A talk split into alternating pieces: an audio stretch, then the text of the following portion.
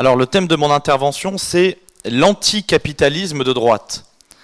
Alors par anticapitalisme, on peut aussi entendre antilibéralisme. Euh, je ne suis absolument pas un spécialiste des questions économiques, donc je ne vais pas vous imposer euh, un propos technique ou mathématique ou statistique, mais autant que faire se peut, euh, une réflexion historique et surtout des points de repère intellectuels, savoir comment se positionner, savoir comment on peut être de droite et être anticapitaliste, antilibéral. Alors, euh, déjà, ce qui est intéressant, c'est l'étymologie même du mot capitalisme, qui vient du latin capitalis, lui-même dérivé de caput, la tête, mais la tête généralement au sens d'une tête de bétail, une tête de bétail à l'intérieur d'un cheptel. Et le suffixe isme indique tout simplement que l'on parle d'un système, c'est-à-dire d'un ensemble de phénomènes qui sont liés à l'utilisation de ce capital, de la même manière que le christianisme est l'ensemble des idées, des choses et des actes liés à la figure du Christ. Alors vous savez très bien que c'est un mot extrêmement polémique. On ne connaît pas avec certitude l'origine du mot capitalisme. Cependant, et c'est intéressant, on pense qu'il est apparu euh, à la fin de la première moitié du 19e, peu de temps avant 1848, et donc après l'invention du mot socialisme, lui-même créé en réaction à l'individualisme de la vie euh, socio-économique de l'époque. Alors il y a plusieurs définitions du capitalisme, il y a toute une querelle euh, d'historiens Là-dessus, je vais la, résumer très brièvement. En gros, il y a deux camps. Il y a les partisans de l'idée selon laquelle le capitalisme aurait toujours existé. Qu'on le fasse remonter euh, aux Phéniciens, aux cités grecques, à l'Empire romain, euh, au Moyen Âge, avec les foires au XIIe et, au XIIIe siècle. Et donc ceux qui interprètent le capitalisme ainsi, selon moi, euh, veulent en réalité parler de développement, d'échanges qui s'intensifient à une période donnée. Donc finalement, ils entendent une activité le capitalisme, c'est le fait d'avoir une activité capitaliste, une activité commerciale. Donc une activité qui implique l'investissement d'un capital important. Et puis d'autre part, il y a euh, les historiens comme Karl Polanyi, qui est très intéressant. Moi, c'est le premier historien avec lequel j'ai commencé à comprendre l'économie, justement parce que c'est un historien de l'économie. Et donc Karl Polanyi, entre autres, euh, explique que le capitalisme, c'est l'ensemble des procédés techniques, donc de manière de faire, de manière de superviser aussi une production, et euh, d'autres attitudes euh, économiques qui se sont épanouies, j'insiste sur le terme épanouies, au XIXe siècle, et qui, grâce à des conditions sociales et politiques favorables, que ce soit, j'y reviendrai, la Révolution française, la monarchie de juillet, ont donné naissance à une nouvelle civilisation, la civilisation ou le monde capitaliste. Donc tout est question de définition selon que le capitalisme est vu comme une activité marchande, et donc dans ce cas-là, c'est vrai, on peut dire qu'il y a toujours eu du capitalisme, ou comme un système qui englobe la vie de chacun d'entre nous. Et une phrase que je vous invite à garder en tête, c'est celle de l'historien Fernand Brodel qui dit Le capitalisme est, dans la longue perspective de l'histoire, le visiteur du soir. C'est-à-dire, qu'il ne s'épanouit, telle une, telle une fleur, une fleur vénéneuse et mortelle, mais une fleur, il ne s'épanouit qu'après l'apparition et qu'après le développement de tous les instruments qui le définissent. C'est-à-dire que oui, il y a toujours eu des marchands, marchands très riches, avec du commerce euh, à l'échelle entre guillemets internationale, au long cours. Donc il y a toujours eu un marché, comme un marché du blé en Méditerranée, euh, même du temps des cités grecques, avant l'Empire romain. Donc il y a toujours eu aussi une logistique avec du transport important. Et donc il y a aussi toujours eu de la banque, même si évidemment cela n'a jamais été aussi développé qu'aujourd'hui. Et donc ce capitalisme s'épanouit, apparaît après le développement de tous ces instruments et à la faveur d'un enchaînement, j'insiste, de circonstances particulières. Il ne s'épanouit pas sans circonstances politiques favorables. Alors, je ne vous ai toujours pas finalement donné la définition, fondamentalement. Qu'est-ce que le capitalisme? Alors la définition que vous trouverez dans tous les dictionnaires, et à mon avis elle est insuffisante, c'est système économique reposant sur c'est le terme consacré, la propriété privée des moyens de production. C'est-à-dire que le capitaliste possède l'entreprise qu'il a fondée en y investissant un capital. La différence entre le capital et euh, un patrimoine euh, ou une épargne, le capital euh, ne reste pas statique dans un coffre, on l'investit, on attend un retour sur investissement. Et donc il fait travailler des gens qui ne possèdent rien dans cette, dans cette entreprise. Donc vous voyez, la définition est un peu limitée parce que finalement, que ce soit euh, dans l'Ancien Régime et surtout au Moyen Âge ou aujourd'hui, finalement, les salariés, entre guillemets, dans le monde de l'artisanat, n'ont jamais possédé leurs moyens de production, leur entreprise. Ceux qui, au Moyen Âge, travaillent dans l'atelier sous l'autorité d'un maître artisan, qu'il soit ébéniste, cordonnier, forgeron, ne sont pas plus propriétaires de l'atelier, donc de leur lieu de travail, de leurs outils, euh, des matières premières qui s'y trouvent, que l'ouvrier n'est propriétaire de l'usine, actuellement, où il passe ses journées. Dans les deux cas, on a un patron propriétaire et des employés. Mais la grande différence, et ça c'est fondamental, et vous verrez qu'en étudiant l'histoire de l'économie, eh vous avez déjà une formation antilibérale de droite. Rien ne vaut le réel. La grande différence, c'est que sous l'Ancien Régime, l'artisanat, donc la, la fabrication d'objets de toutes sortes, s'exerce à l'intérieur d'un cadre. Celui des corporations. Alors, au Moyen-Âge, on appelait ça les jurandes, les maîtrises, etc.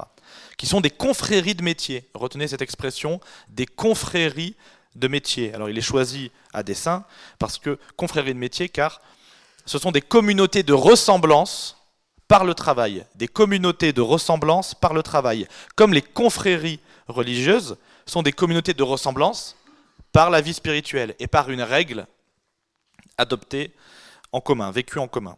Donc ces communautés, à ne pas confondre avec les syndicats actuels, rassemblent à la fois les maîtres, les compagnons en dessous et puis évidemment les apprentis à travers des liens de solidarité.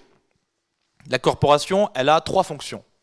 C'est très, important de définir la corporation puisque ce sera précisément ce que les antilibéraux de droite voudront rebâtir plus tard. La corporation est un filet de secours social. C'est un filet de secours social. C'est elle qui prend en charge les dépenses de santé, la retraite, entre guillemets, ou même les frais du mariage d'un de ses membres, par exemple la corporation est aussi une œuvre de vie commune. Donc un filet de secours social et ensuite une œuvre de vie commune. C'est elle qui euh, par exemple, organise une grande fête le jour du saint patron de la corporation, puisque chaque corporation a un saint patron, comme vous avez chacun d'entre vous un saint patron. Saint Ambroise de Milan pour les apiculteurs, Saint Aurélien pour les bouchers de la ville de Limoges. Vous voyez, là, il y a aussi une identité spirituelle qui elle-même est localisée, est enracinée par le biais de la, corporation. Enfin, la corporation, donc après filet de secours social, œuvre de vie commune, c'est une institution, donc une autorité, un pouvoir, qui définit les règles d'exercice de la profession. Choix des matières premières, barème de prix et des salaires, conditions d'embauche, etc. Donc, ce qui est intéressant en fait, dans ce phénomène historique, c'est que à travers la corporation, les producteurs, ceux qui travaillent, qu'ils soient patrons ou ouvriers, et ceux qui produisent, et non euh, les financiers, les multinationales ou l'État comme aujourd'hui, contrôlent la production économique en lui donnant des limites. Ce sont les travailleurs véritablement qui possèdent, qui contrôlent euh, finalement, euh, qui sont propriétaires de leur métier, puisqu'ils décident des règles. Donc dans le régime corporatif, c'est vrai, il n'y a aucune très peu, par quelques périodes historiques très précises, mobilité sociale. Globalement, on exerce souvent euh, le même métier que ses parents, ou dans un cadre euh, très proche. Mais il n'y a pas de chômage non plus, et il n'y a pas d'instabilité économique. Donc il y a une très grande stabilité, donc c'est un système qui est pérenne. Donc pour reprendre euh, le vocabulaire un petit peu du socialisme anarchiste, la vie économique au Moyen Âge, c'est de l'autogestion.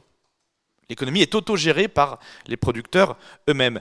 Mais c'est de l'autogestion, justement, qui fonctionne, celle-là.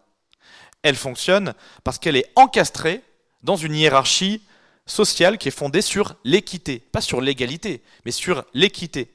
Par exemple, vous le savez, les nobles sont exonérés d'impôts parce qu'ils font la guerre à la place des autres, etc. À chacun selon ses besoins, euh, selon euh, son statut, et euh, donc chacun euh, exerce sa mission dans un cadre, dans un cadre harmonieux. Et cette autogestion, elle fonctionne aussi car elle repose moins sur l'obligation légale, donc sur la peur du gendarme, que sur l'incitation chrétienne à la charité et au goût du travail bien fait. Il n'y a pas de corporation sans chrétienté. Donc le travailleur n'est pas propriétaire de son lieu de travail, mais il est avec ses confrères, propriétaire de son métier, tous membres d'un même corps. Et quand votre patron, c'est la personne que vous croisez tous les matins, euh, qui travaille d'ailleurs en famille, donc vous connaissez la famille, vous êtes un petit peu euh, comme un fils adoptif de la famille, euh, à l'atelier, il est évidemment difficile pour le patron d'exploiter ses ouvriers. Donc vous voyez que la localisation aussi de l'activité économique, j'y reviendrai en, conclusion, je pense que la question de la taille est fondamentale. Euh, la localisation de l'activité économique empêche aussi les abus, les dérives. Quand votre patron, vous le voyez jamais et qu'il habite à l'autre bout du monde parce que c'est le propriétaire d'un fonds de pension et qu'il a décidé que euh, votre usine ne lui permet pas d'acheter une sixième Porsche et donc qu'il délocalise, vous ne pouvez rien faire. Vous ne pouvez absolument rien faire. La révolution des transports, ça a aussi aboli votre capacité à résister à ces abus. Alors le système, il va quand même se gripper hein, à partir du XVe siècle. On va, voir apparaître un conflit entre maîtres et compagnons. Et le pouvoir royal va réglementer lui-même l'activité économique, surtout au XVIIe avec Colbert. Car il souhaite créer, et ça c'est fondamental, c'est ce dont parle entre autres Karl Polanyi dans La Grande Transformation, qui est en vente ici, il souhaite créer une économie, un marché national. Il n'y avait pas d'économie à l'échelle du royaume de France à cette époque. Elle était en, germe afin de produire donc plus de richesses, pour que le roi puisse, je schématise, hein, euh, taxer cette richesse afin de renforcer son pouvoir sur le royaume, donc pour l'unifier, pour entretenir son armée, c'est-à-dire pour défendre ou agrandir le territoire. C'est l'époque du mercantilisme. Je crois que c'est un point euh, de bascule dans notre histoire. Il y a un développement des manufactures, donc ce sont les premières usines, entre guillemets, moins les machines, hein, manufactures, parce que, donc premières usines, entre guillemets, parce qu'il y a déjà une division du travail l'artisan, euh, qu'il soit compagnon euh, ou même apprenti, a un savoir-faire, même si c'est un savoir-faire dans le cas de l'apprenti qui est en, cours de formation. Et il a une qualité, cet, artisan, parce qu'il a un savoir-faire. Dans, dans, une division du travail, dans un processus où chacun fait une tâche répétitive sur une, chaîne, entre guillemets, avec un objet final, il y a moins de savoir-faire puisqu'on ne contrôle pas les deux bouts de la chaîne. Chacun a une tâche répétitive à accomplir. Et donc, euh, finalement, c'est vrai que ça commence aussi un petit peu à dériver dans la vie économique européenne. Donc l'économie est quand même, encore à l'époque, réglementée. On n'est pas dans, une économie libérale, mais on est déjà plus dans une vision mécanique de l'homme et euh, de l'économie, une vision plus utilitariste. Mais l'économie reste réglementée au niveau du royaume par le pouvoir politique plutôt que par les corporations ou les communes, les coutumes locales. Cependant, euh, celles-ci existent toujours. Hein, elles ne sont pas abolies, même si elles, ont un pouvoir euh, très affaibli par rapport au temps de la féodalité, par, rapport au, Moyen Âge. Et euh, donc le politique, en somme, continue de gouverner l'économie. Ça, c'est rassurant. Mais une rupture brutale va intervenir à la Révolution française en 1791 avec le décret d'Allard, D A 2 L A R D E, le décret d'Allard qui dit il sera libre à toute personne de faire tel négoce ou d'exercer telle profession, art ou métier qu'elle trouve bon.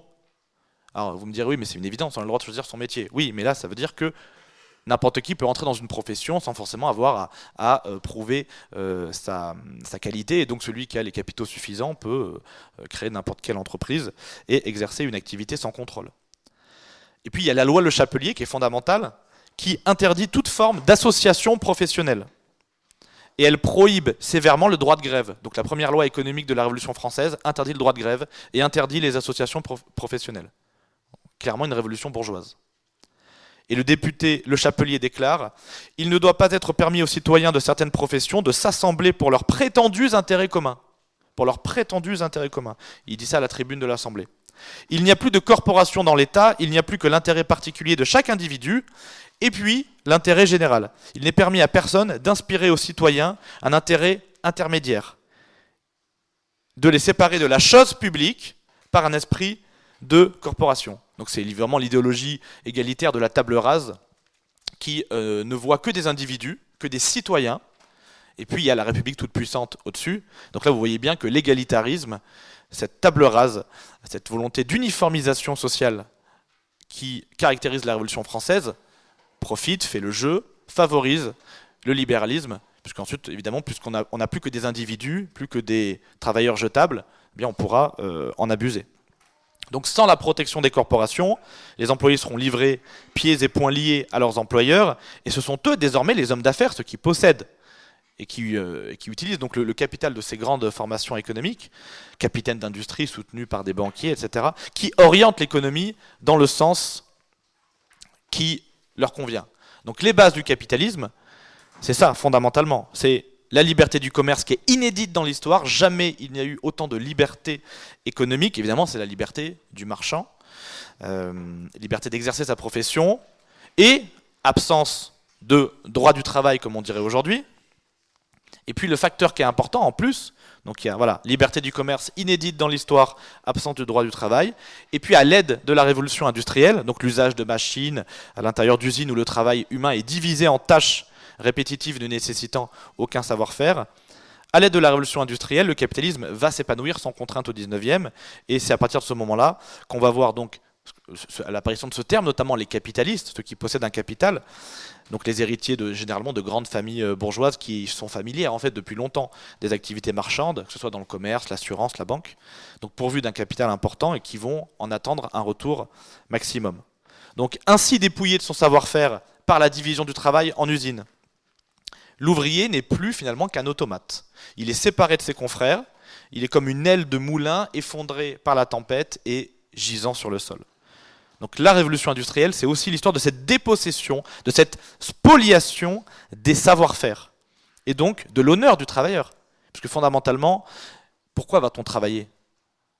Pour, avoir une activité, parce que cela contribue à l'épanouissement moral d'une personne, encore plus que pour euh, pouvoir se nourrir.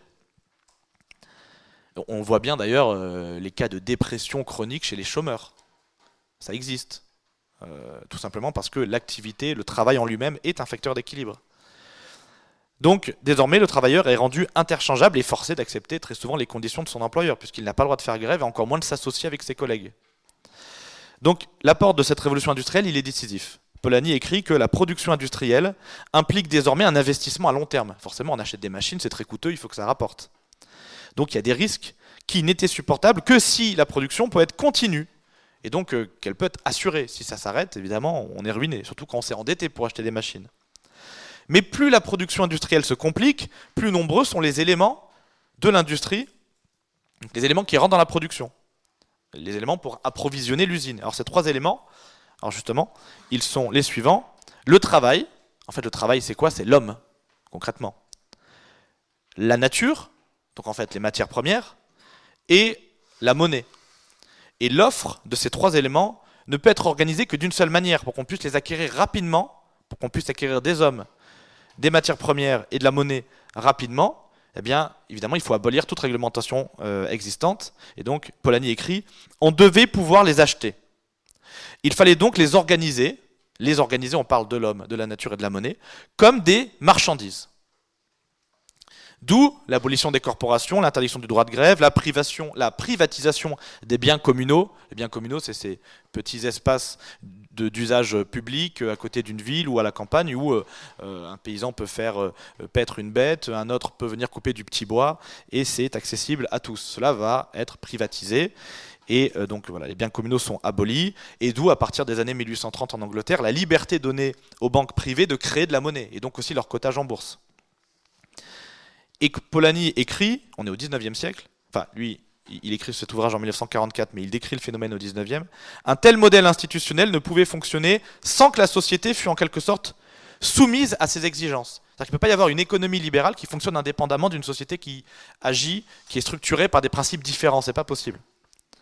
Une économie de marché ne peut exister que dans une société de marché. Une économie de marché ne peut exister que dans une société de marché permettre aux mécanismes du marché de diriger seuls le sort des êtres humains et de, et de leur milieu naturel, et même en fait du montant et de l'utilisation du pouvoir d'achat, bon ça c'est la question de la monnaie, cela aurait pour résultat de détruire la société. Alors c'est pas un auteur marxiste, hein, Karl Polanyi, il est gentiment euh, social-démocrate, et donc voilà, il décrit tout ce phénomène historique. Donc voilà, c'est cela que nous appelons capitalisme. C'est un système économique qui, tel une toupie, alors j'ai pas de toupie, mais ceux qui parmi vous sont nés au XXe siècle savent à quoi ça ressemble, euh, une toupie reposant sur sa pointe, euh, c'est ça le capitalisme. Le capitalisme repose sur l'afflux illimité de capitaux et leur rendement tout aussi illimité. Donc il faut que ça, tourne en continu. Si, l'activité s'effondre et fait baisser la toupie, enfin pardon, si le capital ne peut plus euh, être mobilisé librement, eh bien, eh bien, le tout s'effondre, la production s'effondre.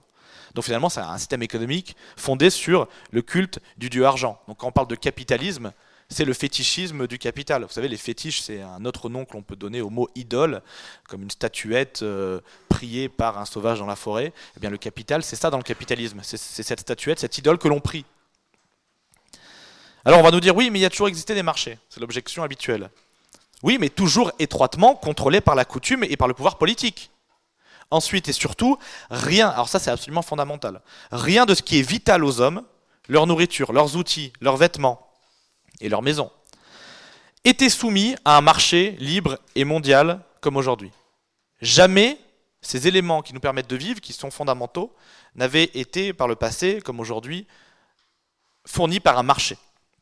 Par un marché, en tout cas, totalement libre euh, et ne serait-ce que même national. Tous ces biens répondant à des besoins vitaux étaient fournis par un petit marché local très contrôlé ou produits par les consommateurs eux-mêmes.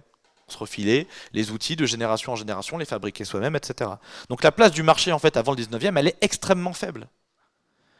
L'économie des marchés, ou l'économie de marché, les libéraux, évidemment, euh, n'aiment pas trop le terme capitalisme, puisque c'est un terme surtout forgé par ceux qui critiquent ce système, et disent c'est l'économie de marché. Mais après tout, on peut aussi reprendre ce terme. Oui, l'économie du marché unique qui dirige toute notre vie. Alors les premiers à résister à cela au XIXe siècle, ce sont les catholiques sociaux. C'est très intéressant, vous allez voir que c'est actuel. Hein.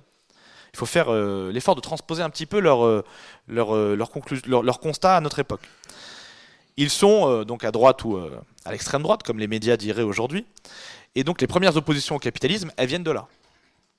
Je pense à euh, Alban de Villeneuve-Bargemont, qui est un provençal et qui est l'initiateur du mouvement catholique social. Alors lui, il est préfet de la ville de Lille sous Charles X, il s'est exilé dans cette région barbare. Puis il est député du Var, et puis donc député du Nord ensuite sous Louis-Philippe. Et alors, Louis XVIII a dit Je voudrais avoir autant de Villeneuve qu'il y a de départements en France, j'en ferai 86 préfets. Alors lui, il est très intéressant. Alors d'abord, il va faire un travail de réalisme, de constat. Il va remettre des rapports à Charles X sur la situation des ouvriers du textile. Et il explique que c'est 150 000 indigents sur 1 million de travailleurs. C'est chargés de famille qui ne peuvent faire exister leurs enfants du produit de leur salaire et se trouvent plongés dans la misère en cas de maladie ou de fermeture des ateliers. Donc ce sont des gens qui sont en survie. Villeneuve raconte qu'en Angleterre, à la même époque, les enfants ouvriers manquant de sommeil sont réveillés à coups de bâton et à coups de fouet. Certains ont les yeux crevés et les membres brisés. Ce n'est pas un marxiste qui parle, c'est le vicomte Alban de Villeneuve-Bargemont. Donc le capitalisme a réinventé l'esclavage, purement et simplement. Alors Villeneuve de Bargemont, Villeneuve Bargemont propose de remplacer les taudis par des logements salubres. Il propose le développement de l'instruction civique et religieuse, évidemment, car l'homme ne vit pas que de pain, comme vous le savez. La lutte contre l'alcoolisme, tout ça, ce sont des, sujets euh, qui, concernent aussi des conséquences du capitalisme. L'épargne obligatoire, donc on voit que là, il y a un esprit d'épargne plutôt qu'un esprit capitaliste euh, qui anime cet auteur.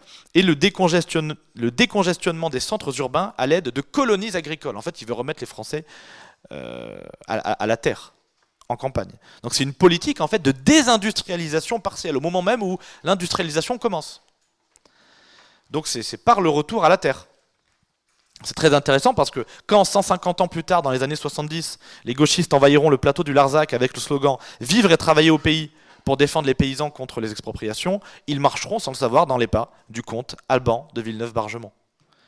Mais quelques mois après ces propositions novatrices, Charles X tombe, en 1830, le roi bourgeois Louis-Philippe accède au trône et donc c'est le triomphe des milieux d'affaires. Et là, vraiment, la machine se lance sans aucun contrôle. Mais Villeneuve continue le combat, mais cette fois-ci dans l'opposition. Il demandera la création d'un conseil supérieur de la charité, car, explique-t-il, ni dans la charité individuelle, euh, ni la charité individuelle, ni euh, le paternalisme, l'attention d'un patron au sort de ses employés, euh, ne suffisent à soigner les maux engendrés par l'industrie. Il ne suffit pas de faire la charité à sortie des églises. Donc pour Villeneuve, l'origine du mal, est plus profonde qu'un simple égoïsme. Il écrit Si on recherche les causes nombreuses de cette misère, la première et la plus active se trouve dans le principe d'une production presque sans bornes, sans limite, et d'une concurrence également illimitée qui impose aux entrepreneurs l'obligation toujours croissante d'abaisser le prix de la main-d'œuvre et aux ouvriers la nécessité de se livrer, eux, leurs femmes et leurs enfants, à un travail dont l'excès ne suffit pas toujours à la plus chétive existence. C'est très intéressant. Une production presque sans bornes et une concurrence également limite, illimitée. Il pose la question des limites. Dans, euh, ce discours du 22 décembre 1840, il va très loin, il conteste le fait même, finalement, de croître pour croître. C'est le principe de la croissance. Ce qui rejoint le propos euh, actuel des écologistes radicaux de la décroissance. et classé à l'extrême gauche par les médias. Villeneuve, finalement euh, bon catholique, ne faisait que tendre la main à, Saint Paul, par-dessus euh, les, siècles. La racine de tous les maux, c'est l'amour de l'argent. Première lettre à Timothée, chapitre 6. Alors il déclare aussi, dans la théorie du libéralisme économique, dans la théorie de cette science, produit des philosophes du dernier siècle, la production de la richesse et les jouissances qu'elle procure forment le but principal des sociétés. Donc quel est le but d'une société? C'est la question qu'il pose. Quelle est la richesse d'une société? Les hommes ne sont appréciés que comme agents plus ou moins actifs de cette production. Toutes les considérations de religion, de morale et d'humanité sont écartées ou négligées. L'antique alliance du travail et des vertus chrétiennes est abolie. La morale des intérêts est la seule admise car elle est la seule profitable. Discours absolument radical. Une dernière citation très, importante. La bourgeoisie a foulé aux pieds les relations féodales, patriarcales et idylliques, tous les liens complexes et variés qui unissent l'homme féodal à ses supérieurs naturels. Elle les a brisés. La bourgeoisie a brisé ces, ces liens pour ne laisser subsister d'autres liens que le froid intérêt. La bourgeoisie a dépouillé de leur auréole toutes les activités qui passaient jusque-là pour vénérables et qu'on respectait. Le médecin, le juriste, le prêtre, le poète, le savant, ce sont désormais des salariés tout ce qui avait solidité et permanence s'en va en fumée, tout ce qui était sacré est profané, et les hommes sont forcés d'envisager leurs conditions d'existence et leurs rapports réciproques avec des yeux désabusés. Cette citation, n'est pas de Villeneuve-Bargemont, elle est de Karl Marx. C'est un extrait du manifeste du Parti communiste, 1848. Pourquoi je vous l'ai proposé? Parce que le constat est rigoureusement le même entre Karl Marx et les catholiques sociaux et Villeneuve-Bargemont. Donc quand le fondateur du communisme dit la même chose qu'un royaliste intransigeant, je pense qu'il faut se rappeler la phrase de euh, Jean-Paul II, toute vérité est nôtre. Ça c'est un credo. Alors Villeneuve-Bargemont, il va aller plus loin. Hein. En 1141, il va faire voter la première loi qui limite le travail des enfants. C'est la première loi sociale de l'époque. Alors, il y en aura d'autres, hein, comme Armand de Melun, Albert de Main au, cours du 19e siècle. Les accidents du travail, le repos dominical. À l'époque de Villeneuve, on se reposait le lundi. Vous voyez le caractère satanique du libéralisme. Hein. C'est-à-dire qu'il faut vraiment absolument abolir le dimanche. Il faut abolir le jour du Seigneur et le jour de la famille. La limitation euh, de la durée du travail, l'assurance invalidité, l'impossibilité de saisir les biens familiaux en cas d'endettement. Tout ça sont des lois passées par les catholiques sociaux. En 1850 et 1851, c'est Armand de Melun qui fait voter les premières lois sociales contre les logements insalubres, l'usure, la création des caisses de retraite, l'assistance judiciaire et hospitalière, les contrats d'apprentissage. En 1852, c'est Demelin lui-même qui rédige un décret qui légalise et qui développe les sociétés de secours mutuels par lesquelles les membres d'un même métier peuvent s'entraider, ce qui est une première dérogation à la loi Le Chapelier. Donc tous les promoteurs de ces réformes sont euh, des catholiques sociaux, et ce qu'on va voir à l'époque, c'est que les républicains, qui sont des libéraux sur le plan de, l'économie, même sur le plan politique, et les socialistes vont en fait s'opposer à ces réformes. Parce que les socialistes qui sont de plus en plus influencés à la fin du 19e par le marxisme estiment que finalement toutes ces lois sont mauvaises. Parce qu'elles corrigent le capitalisme, elles empêchent le capitalisme d'aller au désastre. Or, les marxistes souhaitent le désastre pour pouvoir ensuite faire la révolution. Sinon, c'est pas possible. Donc les socialistes vont s'opposer à toutes ces réformes. Et quant aux républicains, voilà, ils s'y opposent parce qu'ils sont libéraux et qui voient en fait dans l'action de ces catholiques sociaux une tentative de retour de l'Église. Donc vous voyez que toutes ces questions-là ont un arrière-fond religieux, euh, social, politique, idéologique très fort. C'est pas neutre ces questions économiques. Alors il y a pas mal d'initiatives privées qui vont se mettre en place, la fameuse société de Saint-Vincent de Paul avec de l'aide médicale gratuite, etc. Alors, on va avancer comme ça dans, cette réflexion sur la charité, et puis on va se dire, oui, mais c'est pas suffisant. Parce que c'est dans l'ADN même du capitalisme que de paupériser la population, puisqu'il faut un rendement maximal. Donc, qu'est-ce qu'on fait? Eh bien, certains, comme René de la Tour du Pin, né en 1834, vont mettre en avant le principe d'un régime corporatif. Et euh, très clairement, la Tour du Pin, il va, d'abord contester le principe de la propriété privée. Ça, peut vous choquer, mais il explique ça très bien. Et en fait, il remet en cause le fait que celui-ci soit sacré et intouchable, selon la Déclaration des droits de l'homme. Parce qu'il rappelle que finalement, la propriété, enfin la terre, appartient à Dieu, qui en délègue l'utilisation aux hommes pour satisfaire leurs besoins, mais pas pour satisfaire les désirs d'accumulation de quelques-uns. Malheur, dit le prophète Isaïe, à celui qui accumule maison sur maison, terre sur terre, etc. Donc il écrit Ce qui dans la propriété de l'individu n'est pas nécessaire à sa condition, appartient par droit naturel, donc c'est une exigence humaine de base, à l'entretien des pauvres. Appartient pas, on va demander la permission. Non, non, appartient. Donc finalement, c'est uniquement par commodité sociale, par bon sens qu'on estime bon, bonne la propriété privée. Mais le meilleur moyen pour en gérer, euh, parce que le meilleur moyen pour en gérer l'exploitation, c'est évidemment de la confier à des personnes. Mais par nature, son usage est commun. Donc la misère est un scandale finalement, puisque c'est un vol de la création de Dieu. Si la propriété euh, permet donc cela, alors, comme le dit Proudhon, la propriété c'est le vol. C'est ça en fait que veut dire Proudhon. C'est pas du tout euh, le stylo que vous avez dans les mains, c'est un vol, vous me le donnez vous le donnez à l'État, pas du tout. C'est la raison pour laquelle saint Thomas estimait que le vol par les miséreux des possessions superflues du riche n'était pas un vol, mais une réappropriation. Car s'il est impie, c'est saint Thomas, de prétendre que l'homme ne puisse avoir quelque chose en propre, cependant l'homme ne doit pas posséder des choses extérieures comme si elles lui étaient propres, mais comme étant communes. L'homme possède des choses, mais comme étant communes, de telle façon qu'il en fasse part aux autres dans leur nécessité. Déjà, Aristote disait, il est évidemment préférable que la propriété fût particulière et que l'usage seul la rendit commune. Donc, principe de propriété privée par la possession, commune par l'usage. Et en fait, c'était ça la propriété privée au Moyen Âge. C'est le propriétaire d'un moulin qui met sa machine à disposition de la population. Alors souvent contre rémunération, évidemment. Mais en tout cas, retenez bien ça, il ne s'en réservait pas pour lui seul l'usage. Et puis euh, les terres aussi, avec le cas des, biens communaux, tout cela était entre guillemets public, accessible au public.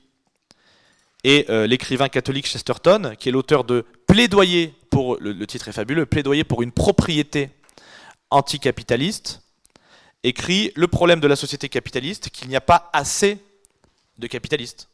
en fait, au sens de, il n'y a pas assez de propriétaires. Donc, euh, le constat fait par ces gens, c'est que le capitalisme a accumulé une telle somme de richesses qu'il n'y a plus de place, c'est un constat tout à fait actuel, pour les petits, et que seuls les gros, finalement, contrôlent ce système économique. C'est le même constat que fera le pape Léon XIII. Alors pour rendre, possible cette distribution de la propriété, d'ailleurs Chesterton et les autres seront appelés distributistes, la Tour du Pain préconise de changer l'ordre social, un ordre social chrétien, où l'économie est encadrée et dirigée par des corporations, réunies au sein d'une chambre corporative en remplacement des partis politiques, parce que ceux-ci divisent inutilement selon l'idéologie, alors que les, les corporations unissent par une même activité vécue en commun. Donc, les corporatistes ne sont pas libéraux, ce ne sont pas des socialistes étatistes qui recommandent l'intervention de l'État à tout craint, ce sont des réalistes. Et alors ce qui est intéressant aussi, c'est que la Tour du Pain, finalement, il distingue un peu trois écoles de pensée, et ça résume un petit peu les positions aujourd'hui. Celle où l'on considère l'homme comme une chose, le libéralisme économique, celle où on le considère comme une bête, le socialisme étatiste, la bête auquel on donne du foin et on lui dit tu peux tu peux t'en aller. Et puis l'école, donc le courant de pensée où on considère l'homme ni comme une chose ni comme une bête, mais comme un frère. C'est la pensée catholique et c'est la pensée corporatiste. Et donc dans cette école, eh bien, la rémunération du travail, le salaire, doit viser d'abord la subsistance d'une famille laborieuse dans la société humaine, c'est la tour du pain qui parle, pour chacune selon sa condition. Tout homme, tout homme qui vient en ce monde doit pouvoir y poser les pieds sur le sol natal, et la chèvre qui lui fournit sa première nourriture doit y trouver elle-même de quoi brouter. Donc le but du salaire, c'est d'assurer amplement les besoins d'une famille entière grâce à un seul salaire, selon les corporatistes gagner sur une terre, sur un sol et avec des animaux, on dirait aujourd'hui euh, un écosystème, protégé de l'exploitation industrielle. Vous voyez que ça rejoint les soucis de l'écologie radicale d'aujourd'hui. Et le tout même à l'intérieur d'un espace international régi par une législation internationale du travail. C'est la Tour du Pain le premier qui va proposer un droit du travail, entre guillemets, international. Donc la réflexion euh, antilibérale de la droite royaliste au XIXe siècle, c'est fondamentalement une révolte contre le monde moderne, une révolte contre la laideur des villes modernes, des usines et contre l'exploitation des hommes. C'est finalement une révolte contre le monde moderne et pour la justice sociale. La justice sociale, terme inventé par Louis XVI, pas par Karl Marx. Alors, il y aurait bien d'autres auteurs à citer, comme Frédéric Leplay, qui était le premier grand enquêteur social, catholique social, et qui lui est encore cité dans toutes les recherches, euh, les études euh, de, sociologie, par des gens très à gauche même. Hein. et qui avait cette belle phrase qui, à mon avis, peut servir de devise euh, à Academia Christiana et à vous dans votre action. Il faut se dire qu'en gagnant péniblement un homme à la vérité, on a peut-être aidé puissamment à la régénération de la race. Car, on était au 19e siècle, des mots qu'on avait le droit d'utiliser. Car, comme disait le poète Mistral, il ne s'agit pas de refaire, faire une majorité électorale, il s'agit de refaire un peuple. Alors, ça, c'est vraiment l'héritage fondamental des catholiques sociaux. Il y a un ouvrage que je vous conseille à ce sujet, c'est l'ouvrage de M. Valla, V-A-2-L-A-T, qui est difficile à trouver, mais vraiment que je vous recommande. La croix, le lys, ou lys, et la peine des hommes. La croix, lys et la peine des hommes, et qui résume ce combat. Alors, face au capitalisme, les royalistes et euh, les catholiques sociaux ne sont pas seuls. Les socialistes mènent le même combat. Et ils reprochent d'ailleurs, eux, aux républicains, de ne pas être allés assez loin dans le projet émancipateur de la Révolution française. En gros, les socialistes disent, vous avez proclamé l'égalité politique, il n'y a plus de nobles, il n'y a plus d'ordre, il n'y a plus de, Mais il y a des classes, donc il n'y a pas d'égalité économique, il n'y a pas d'égalité sociale. Donc il faut aller plus loin, il faut continuer, poursuivre, et donc achever, entre guillemets, la Révolution française. Et alors ce qui est très intéressant, c'est de voir que la droite antilibérale, elle va être extrêmement indulgente envers le socialisme. Ça, ça peut vous étonner, mais c'est réel. Frédéric Leplay, le 5 mars 1870, le mal ne vient pas seulement des ignorants, des égarés, des pauvres, qui forment l'armée des communistes. Le mal vient principalement des maîtres qui donnent le mauvais exemple à leurs serviteurs, des riches qui ne remplissent pas leurs devoirs à l'égard des pauvres. Léon XIII voyait, lui, dans le socialisme, une réaction tout à fait prévisible au capitalisme. Donc l'ennemi principal de la droite royaliste, de la droite conservatrice, appelez-la comme vous voulez, de l'époque, la vraie droite, c'est le capitalisme. Ce n'est pas le socialisme, fondamentalement. Et alors, à ce titre, il y a un exemple qui est très marquant et qui est aussi d'une actualité brûlante, c'est le journaliste Édouard Drummond, à la tête du journal La Libre Parole, fondé en 1892, et dont Maurras disait qu'il était, enfin, qu'il avait travaillé à sa lumière, avec euh, Barès et avec Maurice Barès et Léon Daudet. Or, Drummond il a eu une position très originale pendant l'affaire Ravachol. Ravachol, c'était un truand, un assassin, qui professait des idées anarchistes. Et donc c'était son procès. Il a tué, euh, c'est une histoire assez sordide, il a même vidé des caveaux euh, de, de marquises, il a volé les, bijoux des cadavres, euh, et donc il est jugé pour des, attentats.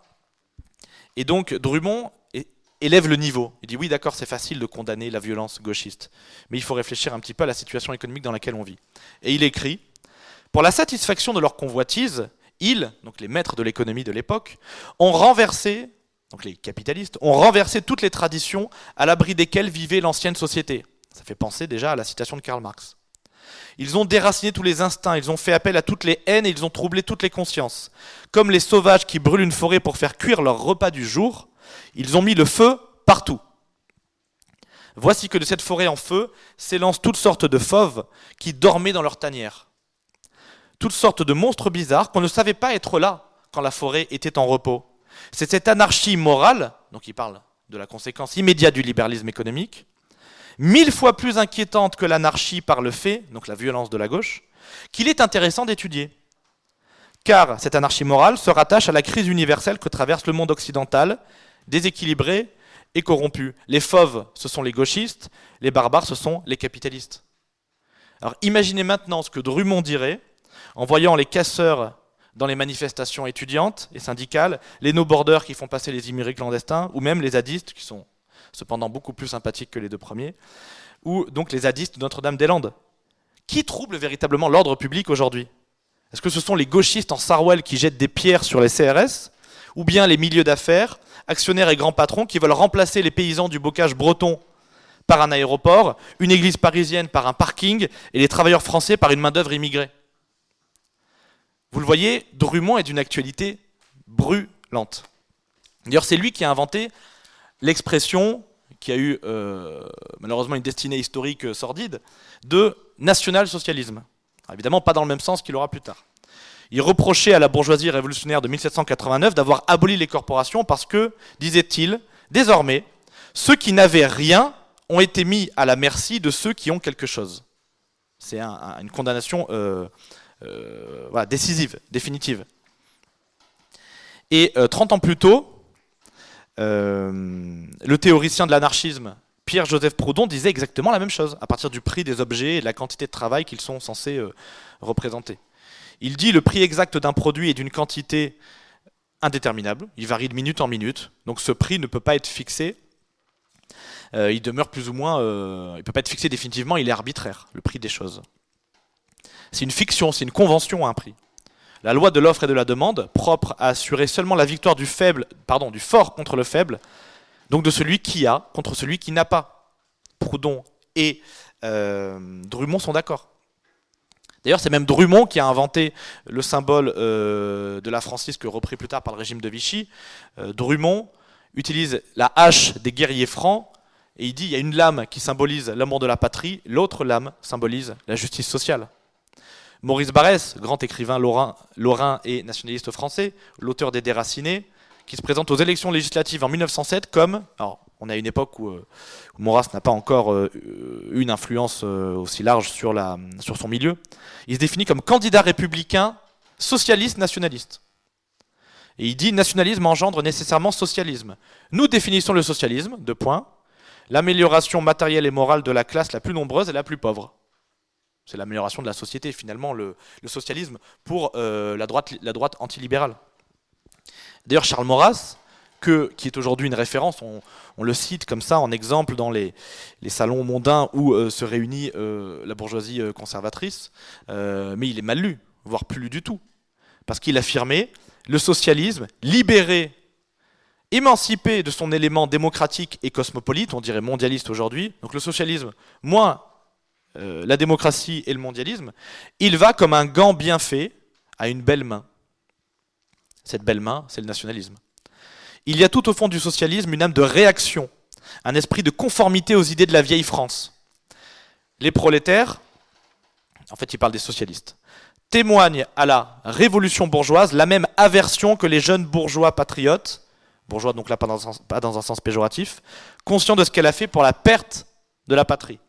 Le nationalisme et le socialisme, auquel il faut ajouter le catholicisme, convergent nettement contre le bloc de la Révolution. Ça, c'est les réflexions sur la Révolution de 1789, euh, écrites dans les années 40. C'est pas une euh, pensée de jeunesse, c'est la pensée d'un homme qui a mûri.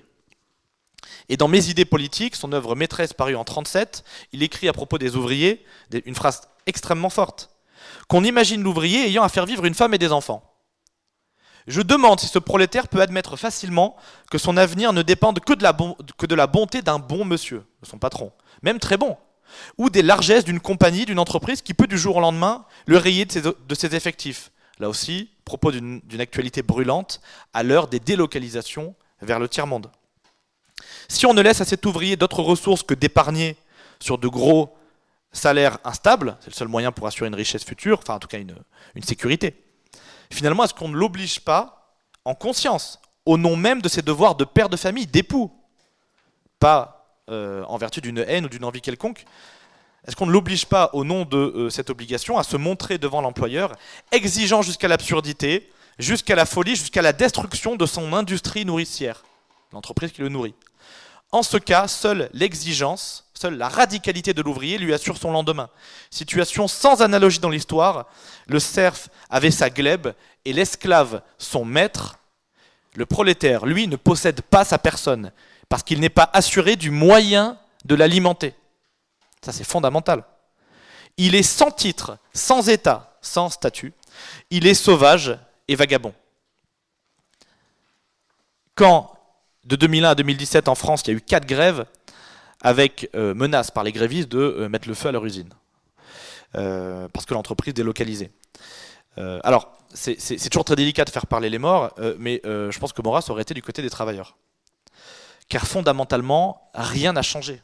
Vous allez me dire, oui, mais il y a eu des lois sociales, la situation s'est améliorée, et puis les syndicats, ceci. Bon.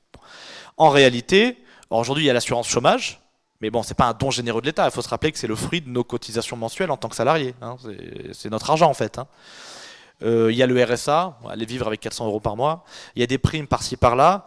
Mais si l'actionnaire majorité de la société, que les ouvriers, ni même leurs patrons d'ailleurs n'ont jamais rencontré, décide du jour au lendemain de fermer ce site, parce qu'il veut partir une semaine en vacances aux Seychelles et que le profit que lui apporte ce site n'est pas assez euh, important, eh bien, que peuvent faire les salariés? Absolument rien. Ils ne sont pas plus propriétaires de leur euh, travail, de leur métier, qui a 100 ans ou 150 ans. Donc, surtout qu'à l'ère des multinationales, dont certaines font des bénéfices supérieurs au PIB de certains pays. On est quand même entré dans un monde de géants. C'est incroyable. C'est inédit dans l'histoire de l'humanité. Et qui, donc ont accès à toutes les portes du pouvoir. Le salarié est encore plus démuni qu'il ne l'était au XIXe siècle. Quand son patron habitait la même ville ou la même région et que vous pouvez le voir passer en dessous euh, de sa rue ou pas très loin, le retrouver, euh, s'expliquer avec lui au besoin. Donc, vous voyez que l'un des critères qui définit vraiment notre époque et qui fait que l'actualité de cette pensée de droite anticapitaliste est, euh, est toujours actuelle, c'est que euh, nous sommes à l'ère du gigantisme, de l'anonymat, de l'opacité financière, de la prédation bancaire sans limite. Donc le constat fait par Charles Maurras de l'impuissance du salarié, eh bien il est d'actualité. Ce constat, il va justifier euh, aux yeux de la droite radicale du XXe siècle l'instauration d'un régime économique et politique corporatif vous aurez une conférence sur le sujet, donc je ne vais pas m'attarder, mais donc c'est une troisième voie à équidistance du libéralisme et euh, le socialisme. C'est pas un juste milieu, hein. on s'en sort par le haut, un petit peu comme une pyramide. Et ce projet qui oppose, euh, qui, qui, rejette le libéralisme, le culte de l'individu tout-puissant, et qui rejette le collectivisme, le culte de l'État tout-puissant, évidemment, veut remettre de l'ordre en toute chose, à commencer par l'économie. Il ne sert à rien de dire on va remettre de l'ordre, on va euh, euh, en finir avec la chienlit, euh, dégager les bloqueurs de lycée, de fac, etc., si on ne remet pas de l'ordre globalement dans, dans ce désordre, dans cette société. Donc le credo de ces gens, c'est ordre et justice sociale. C'est le credo de la droite antilibérale au XXe siècle, et c'est un mot d'ordre auquel on peut ajouter, nous évidemment, face au mondialisme niveleur de nos identités, relocalisation niveleur de nos identités et spoliateur de notre souveraineté économique, donc politique. Quand une nation dépend pour sa nourriture, pour son alimentation, ses besoins quotidiens du voisin, est-elle libre? Peut-on parler de souveraineté politique? S'il n'y a pas une souveraineté et donc une, auto, une, autosuffisance, une autonomie économique D'ailleurs, l'autonomie euh, alimentaire et euh, donc l'autonomie en matière première pour l'habillement, la construction, etc., c'est la condition sine qua non de la reconquête de notre souveraineté une nation qui ne se nourrit pas elle-même ne peut pas être une nation libre. Alors évidemment, au XXe siècle, il va y avoir des confusions. C'est-à-dire qu'il va y avoir une droite nationaliste très forte, mais il va aussi y avoir le national-socialisme allemand. donc il s'agira de ne pas euh, les confondre. Moi, j'aimerais vous citer euh, Maurice Bardèche, qui est une figure de la droite radicale euh, après la Deuxième Guerre mondiale. Et lui, par son constat social, il, il explique vraiment pourquoi cette droite s'est levée contre ce désordre. Il écrit Le marchand, être servile que toutes les civilisations avaient tenu à l'écart, est devenu le brahman, donc le chef spirituel, de la nôtre. On baisait sa robe, on lui offrait, sa fille, on l'admirait, on le montrait au petit garçon comme le héros qu'il fallait être.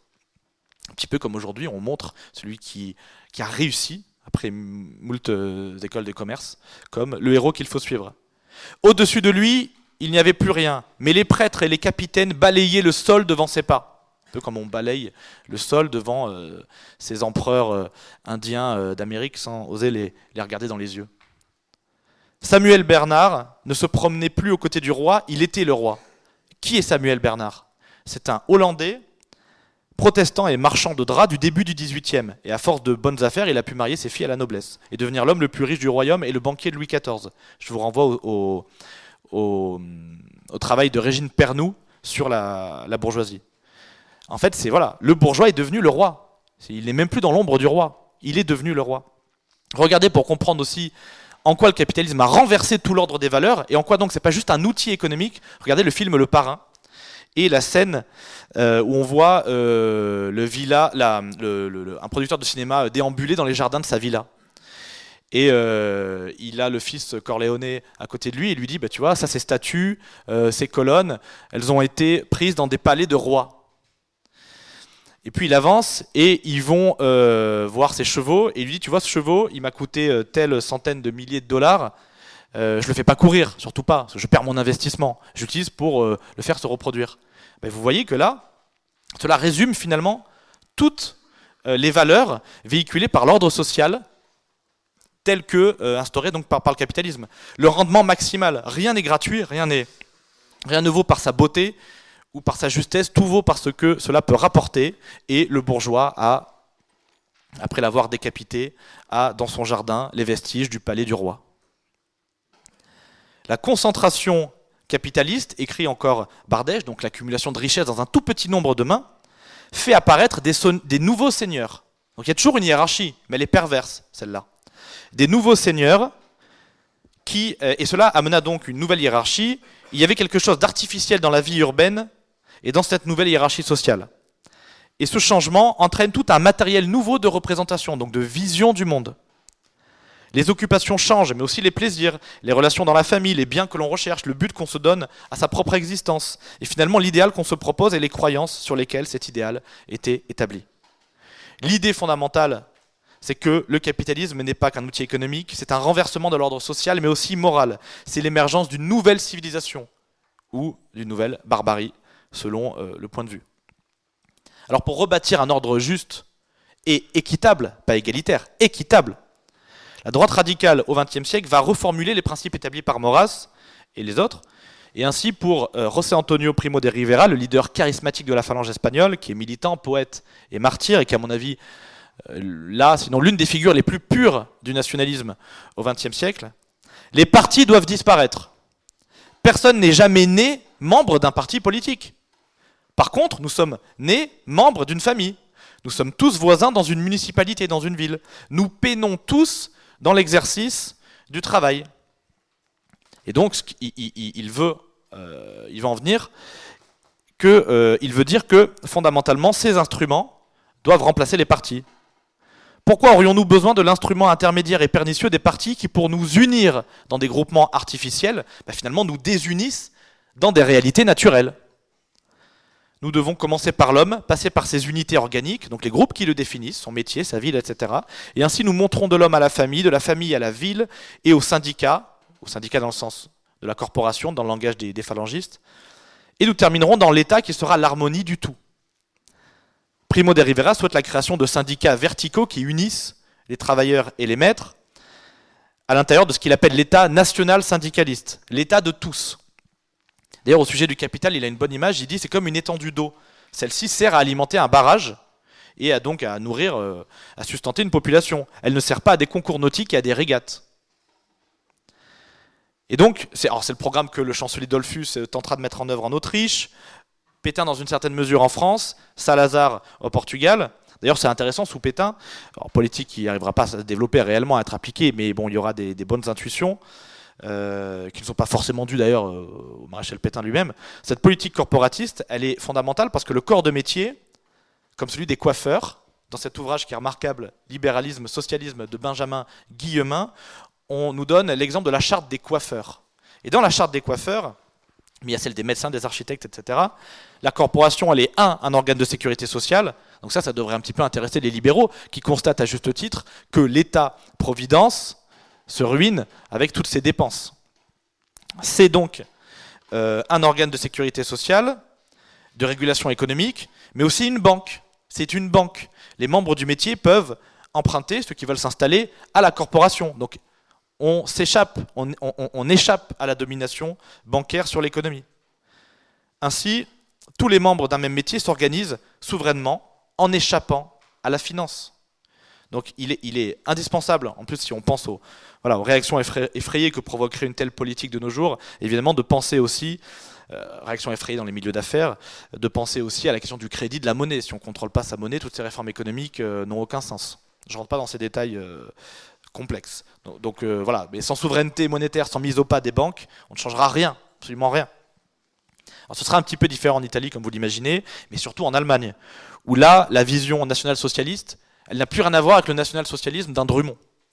Ça, c'est intéressant. Drummond, lui, avec sa culture catholique et française, il défendait la justice sociale et la patrie. Donc l'amélioration du cadre de vie des Français à l'intérieur d'un pays respecté et d'un État sain. Avec Hitler, c'est très différent. Même si on retrouve les mêmes mots en apparence que dans les régimes où on, se réclame du corporatisme, comme au Portugal, donc charte du travail, corporation, et c'est vrai, cela existera dans l'Allemagne nazie, le national-socialisme allemand, représenté en France par quelqu'un comme René Binet, ne conçoit les corporations que comme des courroies de transmission entre l'État, soumis au parti unique, il appelle l'état-major de la révolution, et la population. Les corporations ne sont plus des unités de vie où on s'associe, où on fait des choses ensemble et où on propose des choses. Non, ce sont euh, des courroies de transmission qui obéissent purement et simplement à l'État tout-puissant. C'est pour ça qu'on disait, euh, pour faire un nazi, euh, rien ne vaut un bolchevique, très concrètement. L'État tout puissant, on est vraiment dans le totalitarisme. Tentation à laquelle va totalement échapper José Antonio en Espagne à la même époque. Il va visiter l'Italie et à certains égards, il s'en rapproche, à d'autres, il s'en distingue. Alors, José Antonio, que je vous invite à lire parce qu'à mon avis, c'est celui qui a le mieux vulgarisé finalement les grands principes de la droite radicale, de la droite maurassienne. Il y a un ouvrage fondamental qui est composé de discours et de textes assez aisés à lire pour comprendre un petit peu tout ça. Ça s'appelle La réponse de l'Espagne. La réponse de l'Espagne, c'est une anthologie. Il voulait, lui, dans un pays très agricole, une réforme agraire profonde, une répartition plus équitable de la propriété. Il voulait la nationalisation du crédit, donc des banques, ça va très loin. Il voulait l'assignation des bénéfices d'une entreprise une partie notable des bénéfices, pas seulement euh, au patron, mais à la corporation, qu'une partie des bénéfices revienne finalement au groupe des travailleurs. Alors je ne rentre pas dans tous ces détails, mais alors lui il est intéressant puisque finalement il explique par ce genre de mesure que le travail n'est pas que le fruit d'une convention, d'un contrat. Il n'y a pas un patron et un salarié. Le, le travail c'est d'abord un besoin de la communauté. Donc ça regarde la communauté. Il faut aussi décoloniser notre imaginaire pour penser efficacement contre le libéralisme. Il ne s'agit pas d'empiler les mesures techniques, ça ça sert à rien il avait cette phrase Nous voulons implanter une justice sociale profonde pour que sur cette base, les peuples retrouvent, reviennent à la suprématie du spirituel. Et cela, ça rejoint ce que disait Maurras. Quand Maurras dit politique d'abord, c'est très mal compris cette phrase. Il écrit aussi, euh, comme le dit euh, Jacques Ploncard-Dassac dans Doctrine du nationalisme, Maurras écrit mais oui, l'économie, c'est le plus important. Évidemment, c'est ce, qui, fait vivre un homme. Quand nous disons politique d'abord, on ne dit pas désintéressez-vous des questions économiques. On dit que dans l'ordre des moyens, chronologiquement, pour régler les problèmes économiques des gens, il faut faire de la politique. C'est-à-dire que la charité ne suffit pas. Mais ça ne veut pas dire qu'il faut mépriser ces questions-là. Au contraire, il faut s'y attaquer de front. Et puis, il n'y a pas de rechristianisation possible de la société sans changement profond de notre mode de vie et de notre mode de travail. Aujourd'hui, dans le système capitaliste de surconsommation, de pornographie, etc., on vit dans une gigantesque structure de péché. Comment voulez-vous euh, espérer que cette France et que cette Europe redeviennent chrétiennes si on ne crée pas les conditions de la piété aussi, si on ne favorise pas les conditions de l'exercice de la foi? Donc, vous voyez qu'il y a une différence profonde entre, euh, comme je vous l'ai dit, entre, euh, j'y reviens, entre le national-socialisme allemand et euh, la droite radicale. Et, cela est fondamental à, garder en tête. D'ailleurs, il ne reste plus rien aujourd'hui, évidemment, en Allemagne, de ces dispositions. Alors, en conclusion, j'aimerais, pour actualiser tout ça, parce que les principes ne servent à rien s'ils ne sont pas actualisés, s'ils ne guident pas l'action, essayer de voir en quoi tout cela est d'actualité, en quoi ça, nous, ça pourrait nous servir. D'abord, la question qu'il faut se poser, c'est que voulons-nous? C'est simple, nous voulons refaire un peuple. Nous ne sommes pas des souverainistes obtus et étriqués qui défendent l'État, les administrations, la République face à l'Union européenne, l'OTAN ou je ne sais qui. Euh, nous constatons que la substance humaine du peuple français est asséchée, elle est en train d'être détruite. Alors pour ça, il faut d'abord poser le bon, le bon diagnostic. À quelle époque vivons-nous? Nous vivons à une époque où on fabrique des cosmétiques avec des fœtus, où on cultive des fruits et des légumes avec du poison. Les pesticides sont issus, je le rappelle, de la production des gaz militaires de combat. C'est ça l'origine des pesticides. Et où on peut modifier le climat. Ça s'appelle la géo-ingénierie, c'est pas un truc de théorie du complot. Tapez sur YouTube géo-ingénierie, vous allez voir des reportages de France 2 sur la manière dont les Chinois créent des nuages et créent de la pluie en période de sécheresse. Tout ça est réel. Donc nous vivons à l'heure de la démesure, du gigantisme, c'est ce qui caractérise vraiment notre époque. Notre mode de vie, de production, de consommation est déterminé par des superstructures incontrôlables.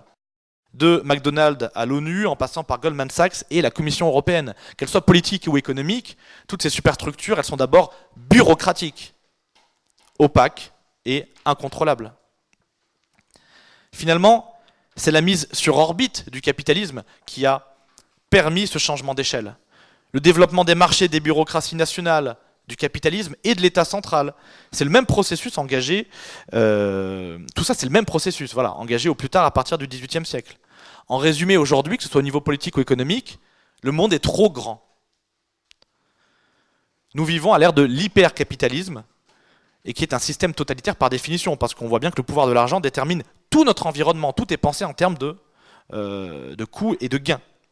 La musique que vous écoutez, les films que vous regardez, donc l'univers culturel de 90% euh, des gens est déterminé par Hollywood.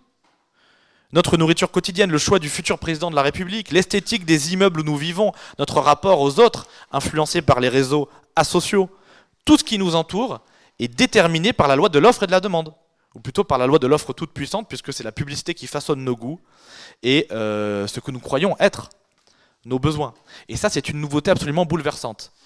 Pourquoi je vous dis cela? Car l'argument qu'on va toujours vous, imposer, c'est oui, mais il y a toujours eu de l'argent, il y a toujours eu. Non, c'est faux, il n'y a jamais eu un tel pouvoir de l'argent dans toute l'histoire de l'humanité. Jamais l'humanité n'a connu cela. Depuis au moins l'invention de l'agriculture, tous les besoins de l'homme étaient satisfaits localement, familialement ou euh, personnellement même les besoins culturels, les contes pour enfants, les activités sportives, les chants, le maraîchage, les techniques de maraîchage, le costume traditionnel, tout ça sont des créations de l'homme enraciné. C'est transmis de génération en génération, c'est pas le fruit d'un marché, avec des études de marché en amont pour savoir ce qui va plaire aux gens.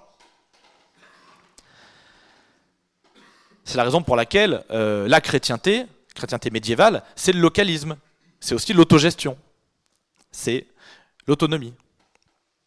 Alors, le capitalisme a mis, vous le voyez, nos besoins dans des boîtes de conserve produits à la chaîne et de façon standardisée pour tous les peuples du monde. Ainsi, plus que euh, la loi Taubira et tous les gouvernements socialistes réunis, le capitalisme détruit la famille, en nous obligeant à déménager pour trouver du travail, bien aidé en cela par euh, le centralisme parisien, le fait qu'en France on doit déménager pour aller à telle ou telle fac, trouver du boulot, etc.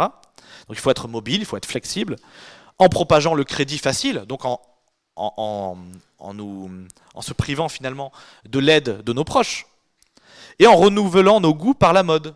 Le capitalisme, Steve Jobs fait plus pour détruire la famille que Christiane Taubira. C'est la raison pour laquelle il ne sert à rien d'aller manifester à un million contre euh, la parodie homosexuelle du mariage si on n'est pas capable d'opposer la même résistance au projet de loi pour le travail dominical. On n'est pas crédible en tant que catholique aussi si on n'est pas capable de se positionner sur ces sujets. Donc on vit sur une, véritablement une chaîne de montage géante. Et pour vraiment vous montrer, à mon avis, la supériorité du capitalisme dans la nuisance par rapport au gauchisme, j'aimerais prendre très brièvement l'exemple de l'Espagne sous Franco.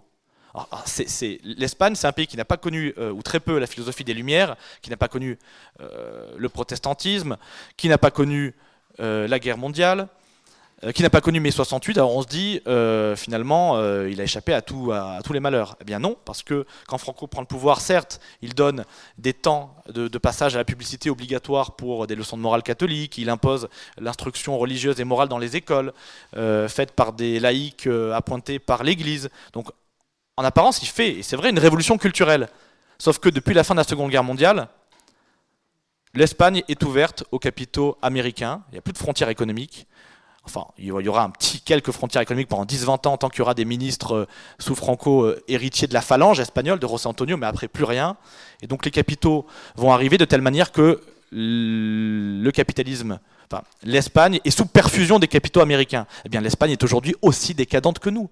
L'ouverture des frontières économiques de l'Espagne, à tous les vents de la mondialisation sauvage, a fait tomber l'Espagne au même niveau que nous, voire encore plus bas malgré tous les anticorps que cette nation a su développer au cours de l'histoire, et particulièrement au XXe siècle. Donc vous voyez que toutes les positions, tous les coups de menton virils en face du gauchisme ne servent à rien si on n'est pas capable d'être autonome, d'être indépendant, quitte à être pauvre peut-être. Même si, sur le plan international, et c'est la difficulté d'aujourd'hui, il est difficile d'engager une décroissance ou une telle politique seule. Il y a aussi un autre exemple qui m'avait testé par un prêtre euh, de Varsovie au sujet des églises en Pologne. Et il disait, sous les communistes, enfin sous les nazis, euh, on, se cachait à peu près pour vivre notre foi, mais bon, les églises étaient pleines. Sous les communistes, on se cachait encore plus, et les églises étaient pleines. Sous le capitalisme, on ne se cache plus. C'est formidable. Mais on a construit un centre commercial à côté de l'église. Il est ouvert le dimanche et il y a une piscine. Les églises sont vides. Et puis il y a évidemment la fameuse phrase de Solzhenitsyn sur les miradors et la pornographie. On, assujettit plus facilement un peuple avec de la pornographie qu'avec des miradors. Donc vous voyez que le capitalisme a réussi une emprise sur nous plus forte que n'importe quel système totalitaire. Par donc la séduction, beaucoup plus forte que la coercition, que la contrainte, même physique. Donc nous sommes passés en apparence définitivement de l'économie de marché à la société de marché. donc il faut remettre en cause toutes nos catégories mentales. La croissance, euh, le pouvoir d'achat, etc. Donc le problème fondamental, c'est le déracinement, la déterritorialisation de l'homme, avec l'urbanisme notamment. Tout est construit au niveau mondial et donc de manière industrielle. Alors vous pouvez mettre en place le meilleur système corporatiste du monde, ou le meilleur socialisme, ce que vous voulez. Euh, ça sert à rien si vous n'avez pas relocalisé l'économie. Dans n'importe quelle chambre corporative, demain on supprime les partis politiques, on fait une chambre qui représente les intérêts moraux, culturels et économiques de la France, avec le groupe des, euh, euh, boulangers, euh, des architectes, de la fédération sportive des lanceurs de menhir, que sais-je. à l'intérieur de chacun de ces groupes, à l'échelle d'un pays de 65 millions d'habitants, va se reproduire le même bavardage stérile, le même esprit de chapelle, de querelle et la même guerre idéologique à l'intérieur. C'est inévitable. Quand quelque chose ne va pas, comme le dit Ernest Schumacher, c'est que quelque chose est trop gros et donc incontrôlable. Donc la question de la taille, pour moi, abolit toutes ces vieilles distinctions, même si intellectuellement elles sont toujours efficaces, entre le corporatisme, le socialisme et le reste. Donc sortons d'esprit de système, ça c'est fondamental. Et donc entrons dans cette voie, à mon avis, du localisme, parce que le problème il est plus ancien que la révolution industrielle. J'aimerais juste vous citer rapidement Colbert, qui écrivait, alors lui il reprochait aux moines leur oisiveté. Il disait, mais on ne peut pas développer une économie nationale si les moines ne travaillent pas. C'était euh, un peu du sarkozysme en avance quand même. Euh, il reprochait à l'Église ses scrupules en matière de prêts à intérêt. Colbert. Et euh, il reprochait aux artisans le refus de devenir des manufacturiers, donc des ouvriers. Il disait, à propos de la ville d'Auxerre, où il a rencontré beaucoup d'opposition, parce que lui favorisait la création de ces manufactures partout, la ville d'Auxerre veut retourner dans la fainéantise et l'anéantissement, en fait c'est le Moyen Âge hein, dont il parle, dans laquelle elle a été. C'est du sarkozysme, hein, il n'y a pas de problème. Donc il, lui, a fallu passer en force. Il a importé des techniciens de l'étranger, il a incité les ouvriers immigrés à venir travailler en France, et il a subventionné les manufactures au détriment des ateliers familiaux. Le problème est beaucoup plus ancien qu'on ne le croit. Dès les années 1730-1750 en France et en Angleterre, il y a la mode des indiennes. C'est des pantalons euh, en coton, donc moins résistants que la toile par exemple. Ben, donc ils sont aussi euh, plus rentables. On doit les renouveler chaque année. Patrick Verlet, historien de la révolution industrielle, dit mais avant la révolution industrielle, il y a eu non pas une société de consommation, mais une société de consommateurs. Il y a des gens qui consommaient. La vaisselle a commencé à changer de matériaux aussi, à être moins résistante à partir de cette époque, au XVIIIe siècle. Donc je crois vraiment que, euh, voilà, une fois atteint une certaine taille, si vous voulez, les, actionnaires et les grands patrons peuvent s'entendre par-dessus nous. Euh, l'exemple du cartel Phébus, c'est des entreprises qui vendaient des ampoules. En 1924, elles signent un papier et disent maintenant les ampoules, ça dure 1000 heures, pas plus. Et c'est ce qui fait que vous achetez des ampoules régulièrement. Ça a été décidé. C'est pas vous allez euh, regardez le reportage Bon pour la casse sur Arte, sur YouTube, Bon pour la casse. Le cartel Phébus. Aucune décision judiciaire n'a pu obliger euh, une entreprise à fabriquer des objets de bonne qualité. Il y a eu un procès contre Apple il n'y a pas longtemps parce que la batterie des iPods était déficiente. Oui, ben, en fait, celui qui a porté plainte a reçu un bon chèque, on lui a donné un iPod, il est rentré chez lui, c'est fini. Personne ne peut obliger ces gens qui ont un, PIB, qui ont un chiffre d'affaires supérieur au PIB des États euh, à leur obéir et, à faire bien leur travail. C'est impossible. La question de la taille est première. Donc la droite radicale, à mon avis, du troisième millénaire, elle doit être à la hauteur de cet enjeu. Et donc en rejetant l'esprit de système et en ayant du bon sens. Un petit exemple peut-être un peu choquant, mais, euh, très intéressant. L'un des seuls pays au monde où en ce moment une politique agricole saine, naturelle et visant l'autosuffisance, ça coche les cases pour nous, euh, est mise en place, ce n'est pas la Hongrie de Viktor Orban, pour laquelle on peut avoir par ailleurs la plus grande sympathie, bah, c'est Cuba. Parce que Cuba est une île de 11 millions d'habitants et euh, qui a été privée après la chute de l'Union soviétique de l'afflux en pétrole de l'URSS. Elle a perdu son premier fournisseur, donc elle s'est dit il n'y a plus de pétrole, je ne peux plus faire tourner les tracteurs, bah, je suis obligé de me convertir au bio et donc je fais des potagers un petit peu partout pour nourrir ma population. C'est en Suisse, qui n'est pas forcément un exemple à tous les niveaux, mais petit pays de 9 millions d'habitants, dont le territoire est, est strié par plein de niveaux d'autorité, les cantons, etc., que la naturalisation des immigrés est rendue non pas impossible, mais un peu plus difficile qu'en France. Donc je crois qu'il faut partout, et ça c'est un, mot d'ordre pour nous, recréer du relief. Il faut désunifier les territoires. Il faut réintroduire, je cite le terme haïtien, euh, de l'enclavement et donc de l'entraide par réflexe de survie. Parce que finalement, l'ennemi, c'est quoi? L'ennemi, très clairement, c'est l'État, l'État central et le marché qui font table rase de tout ce qui constitue un obstacle à leur empire.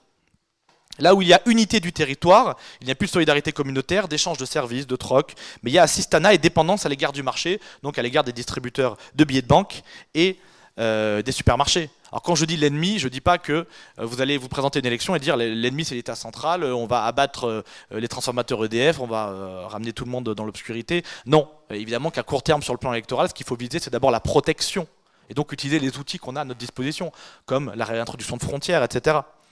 Mais à long terme, on ne peut pas vivre dans un monde de géants qui est en train de nous mener à la destruction. C'est impossible, rigoureusement impossible. Nous sommes dans la situation, pire encore, euh, des Romains totalement dépendants euh, de leur main-d'œuvre. Cette main-d'œuvre a fini par les envahir et euh, par les remplacer. Un petit peu ce que l'on vit. Hein. Donc, si l'on veut être efficace contre le mondialisme, donc, il faut relever véritablement ce défi du localisme et recréer de la féodalité, du lien social local qui engage, et qui engage voilà, deux personnes, deux interlocuteurs pour rétablir l'ordre, il faut dénoncer les agents du désordre que sont l'État central, tout-puissant, donc absent quand on a vraiment besoin de lui. Hein. Ça veut dire ça, l'État tout-puissant. Il est là pour, euh, euh, pour nous imposer telle ou telle taxe sur le tabac, nous empêcher de fumer ici ou là, de rouler à telle vitesse. Bon, ce n'est pas forcément la pire des mesures non plus, euh, mais il n'est pas vraiment présent pour nous quand il le faut, pour nous protéger. Première mission de l'État. Il faut dénoncer ces agents du désordre que sont l'État central et les puissances d'argent qui entretiennent le chaos économique pour mieux s'imposer à nous. Le programme est simple. Localisme, identité, justice sociale.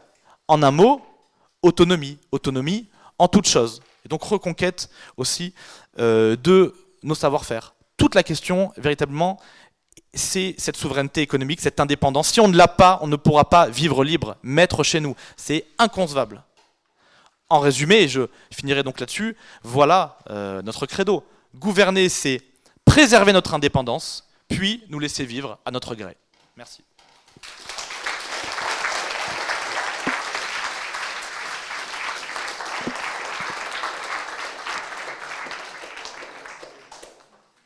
Merci beaucoup Julien. Euh, donc nous avons la possibilité encore d'accorder la parole pour trois questions. Donc je vous laisse lever la main pour, euh, prendre le micro et poser vos questions.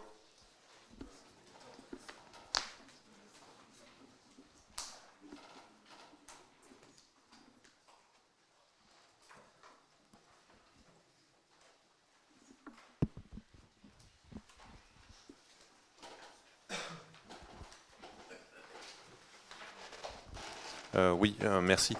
Hum, une remarque et une question. Hum, tu, as dressé un très bon panorama de l'histoire hum, des corporations et de la modernité euh, thermo-industrielle, société de consommation d'aujourd'hui. Mais pour produire par exemple des voitures ou des avions, il faut des usines, des industries. la corporation, c'est un bon modèle, mais là, c'est pas trop applicable à, cet échelon-là, surtout parce qu'aujourd'hui, les biens industriels sont complexes. Euh, ils, nécessitent des chaînes de transformation très sophistiquées. Voilà. Et après, il y a même un processus de flux tendu. Enfin bon, c'est, euh, par exemple, une chaîne de voitures, euh, il faut que tant de, tant de voitures soient produites à la journée, pas plus, pas moins, parce que sinon, ça génère des coûts dans les deux sens. Euh, et puis une autre question, euh, pourquoi est-ce qu'il ne pourrait pas y avoir une société capitaliste, sociale, paternaliste, nationale? Euh, Voilà. Alors, en effet, c'est ce que j'ai dit. Hein. je ne crois pas qu'aujourd'hui l'institution d'un régime corporatif aussi parfait et bien pensé dans des cerveaux géniaux peut régler le problème. parce que le capitalisme nous adapte à lui et non l'inverse. Euh, donc le problème, en effet, c'est l'industrie, c'est l'industrialisme. Pour moi, c'est la société de consommation. C'est le fait que nous soyons incapables euh, de produire un minimum de ce avec quoi nous vivons. Donc le problème est très ancien. C'est pour ça que je pense qu'avant de reconstruire quoi que ce soit, il faudra que le, système s'effondre. Et euh, je pense que nous ne contrôlons plus aujourd'hui cette machine. Euh, nous n'avons euh, concrètement aucun pouvoir. Euh, il n'y a qu'à voir toutes les, grandes manifs contre au forums internationaux, les black blocs, etc. Aujourd'hui, l'État a une telle puissance au niveau policier, etc. quelle révolution va-t-on faire?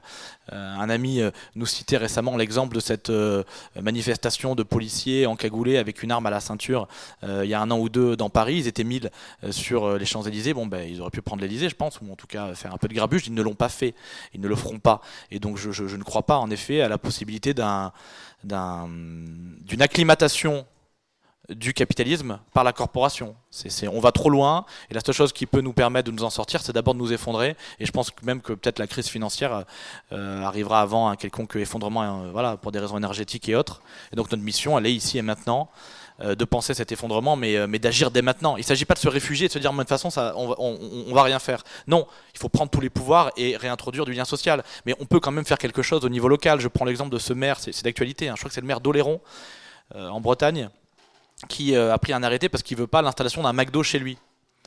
Euh, bon ben voilà, il résiste euh, localement à l'avancée du capitalisme. Ben, c'est modeste, mais c'est une action concrète. Et je pense que nous en sommes là.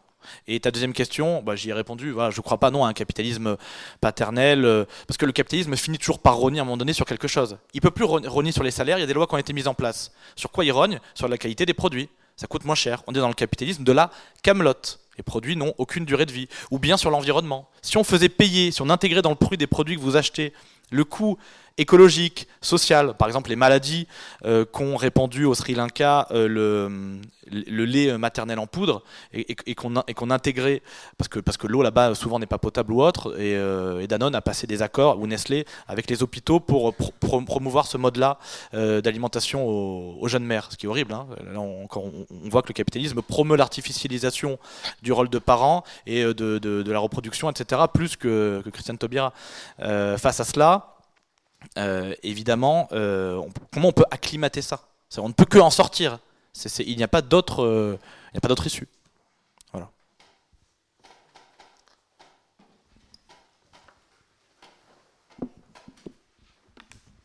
Alors déjà, merci pour votre exposé qui était très riche. je voulais juste vous poser la question, qu'est-ce que vous répondez à ceux qui, qui mettent en, en avant euh, l'efficacité du modèle capitaliste et de sa compétition à outrance pour fabriquer euh, des choses qui peuvent quand même nous être utiles, par exemple pour nous défendre en cas de guerre. Malheureusement, c'est des choses qui peuvent arriver. Alors, euh, l'industrie euh, de guerre, typiquement, est une industrie euh, à vocation nationale, donc je pense qu'elle peut tout à fait exister, être efficace si elle est bien coordonnée, dirigée en dehors d'un système libéral, d'abolition des frontières, etc. On peut défendre notre territoire sans cela, mais en effet, il faut produire des richesses pour les injecter ensuite dans, ces, dans cette industrie. C'est pour cela que je ne crois pas à la décroissance choisie par référendum ou je ne sais quoi d'un pays autour d'un océan de productivisme. À la fin, on se fait bouffer. C'est évident. On peut vivre comme des Indiens d'Amérique, mais à un moment donné, il y a des colons euh, anglais qui vont venir euh, et nous chasser de nos terres. Donc euh, non, j'ai aucune autre, euh, voilà, j'ai pas de, j'ai rien à répondre à cela euh, parce que c'est la réalité. Mais en même temps, qu'est-ce qu'on fait? Parce que parce que là, c'est justement la, la, vitesse de, de, la voiture qui nous emmène vers le mur. Donc on est dans une situation historique inédite. On a à la fois un pouvoir d'éveiller notre peuple sur ces considérations parce qu'elles sont vitales et que fondamentalement on a un cap. Je vous renvoie à la conférence de François Berthe. Notre cap, c'est refaire un peuple. Comment on fait? Bah, Il faut aussi dénoncer ce qui tue notre peuple. Alors je sais, c'est insatisfaisant, euh, c'est frustrant, mais euh, c'est ainsi. Et euh, face à ceux qui vous imposent des arguments techniques, des, statistiques, etc., et qui vous imposent un jargon compliqué pour vous exclure de la discussion sur l'économie, quelque chose que je n'ai pas abordé, mais je voulais utiliser ce, cas-là, eh ben, il faut répondre, par exemple, est-ce que, par exemple, les Vendéens, les Vendéens qui se sont levés pour défendre Dieu et le roi. Est-ce que vous croyez qu'ils comprenaient tous les rouages de la révolution qui était en train de se faire? Est-ce qu'ils comprenaient le mode de nomination des députés à l'Assemblée nationale? Est-ce que non, mais ils savaient ce qu'on attaquait, ce qui était le plus cher à leur cœur, et ils se sont battus. Est-ce que les Cristeros mexicains de la fin des années 20, euh, qui combattaient un président euh, franc-maçon qui a fait fermer des églises, connaissaient euh, l'origine historique et tous les auteurs de la franc-maçonnerie? Non, ils connaissaient pas leur ennemi dans tous les détails, mais ils savaient l'affronter parce qu'ils l'avaient défini je pense que la première étape pour nous, c'est déjà, surtout au sein de la droite et au sein de la droite catholique, entre guillemets, pardonnez-moi l'expression, de déniaiser euh, nos frères euh, sur cette question-là. Et c'est au moins on a réussi à mener cette bataille euh, d'influence. On a fait 50% du boulot.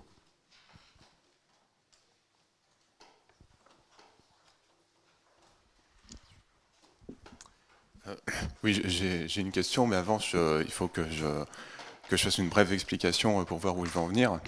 C'est que euh, ce qui fait peur aujourd'hui dans le populisme, c'est euh, une, certaine, envie de certains politiques de revenir à une forme de démocratie politique. Et c'est marrant parce que, ce que les antipopulistes se disent démocrates, justement. C'est parce que pour eux, la démocratie, c'est pas une démocratie politique, mais c'est une démocratie dans la consommation. C'est-à-dire qu'on a démocratisé par exemple la voiture, on a démocratisé le téléphone portable, et tout ça, ça implique la mondialisation et la financiarisation, les délocalisations, etc. Donc, je voulais savoir si, euh, euh, quelque part, pour une vraie démocratie, finalement, c'est pas la démocratie de l'homo faber, comme, comme la voyait un peu Anna Arendt, notamment, et si une telle, finalement, démocratie dans le travail, une telle république, oui, travailliste ne s'opposerait pas finalement à la logique de l'innovation pour l'innovation qui caractérise le, la réification de la recherche et du développement euh, technologique, euh, finalement, ce que n'est pas dans le contraire au progrès, aux conditions de déploiement du progrès technique. Ta question finalement, c'est est-ce que le règne des experts ne contredit pas euh, l'idéal démocratique de base? Oui, voilà, en gros. Ah bah oui, mais complètement. Mais c'est l'ère du gigantisme. Hein. C'est-à-dire qu'on gouverne avec des statistiques. Quand on gouvernait avec des idées, c'était la guerre civile. maintenant, on gouverne avec des statistiques. Alors, il y a une guerre civile dans les, mentalités, plus dans les faits, mais au prix d'une domestication de la population inégalé. Donc oui, je pense qu'en effet, la question même du progrès technologique rend impossible à un moment donné la démocratie. Mais je prends un exemple très concret, très simple. Euh, avant, quand il y avait des jacqueries populaires, il y avait un paysan avec sa fourche face à des gens qui avaient, euh, euh, face à des nobles ou à des gens qui, assuraient la sécurité pour les nobles, qui avaient juste des fourches un peu meilleures ou des épées. Aujourd'hui, on est face à des flashballs, à des, à des canons à eau, à des systèmes de flicage par Internet, etc. Et ça aussi, ce n'est du jamais vu. Donc oui, euh, la supériorité technologique de notre adversaire, de l'État, donc, euh, est, inédite et rend impossible une réelle euh, démocratie. Et d'ailleurs, le gigantisme, c'est au niveau de l'administration. Dans les grandes villes, très souvent, la, communauté de communes gère plus de choses que le maire. Donc à ce niveau-là, il faut aussi choisir là où on serait en racine à la mesure de ce qu'on peut vraiment faire. Et c'est donc pour rejoindre la question de la technologie, je pense qu'en effet, seul l'effondrement nous sortira de cela. Ça va arriver, hein Dieu merci, ou pas, mais, euh, mais c'est inévitable. Merci Julien. Je, voudrais juste ajouter une, petite remarque, question. Juste rapidement, euh, je me permets de donner quelques euh, titres d'ouvrages, conseils de lecture très rapides sur le sujet, si vous voulez vraiment creuser la question. Il y a un ouvrage qui est très bon, c'est Construire l'autonomie, aux éditions L'échappée. Alors, bon, je vous préviens, c'est anarchiste, hein, c'est d'extrême gauche, mais c'est formidable. Euh, construire l'autonomie, se réapproprier le travail, le commerce, la ruralité. Construire l'autonomie. Euh, vous avez évidemment cet ouvrage Libéralisme, Socialisme de Guillemin, Guillemin, M-A-I-N-D, je les laisse à disposition. Euh, pour connaître un petit peu ce qui a été fait en France, notamment, vous avez Jean Paillard, P-A-I-2-L-A-R-D, Jean Paillard. Et puis j'aborde ces questions de localisme et de corporation dans mon ouvrage, parce que je pense que cela peut aussi réenraciner les populations euh, chez elles et les, et les, dissuader de euh, nous envahir. Et puis il y a aussi dans, le, dans le, une génération, euh, dans leur âge, toute une, toute un, une partie économie avec notamment des, extraits de José Antonio Primo de Rivera et un certain nombre de, textes sur l'économie qui permettent d'avoir, de retrouver un petit peu ce qu'on a essayé de définir ici dans les, dans les grandes lignes.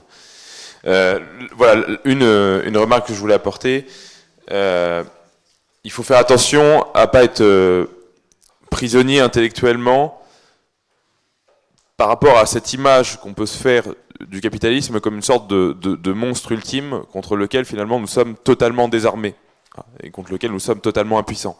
Alors, certes, ça peut être un des aspects du capitalisme, mais je pense que l'approche concrète par l'action que l'on peut opposer au capitalisme démarre d'abord par une recherche dans nos vies personnelles et dans nos modes d'organisation à notre échelle, de moyens pour sortir finalement de ce modèle. Ah, comme Julien l'a très bien évoqué, hein, euh, la question de reprendre, reconquérir son autonomie euh, passe évidemment par là.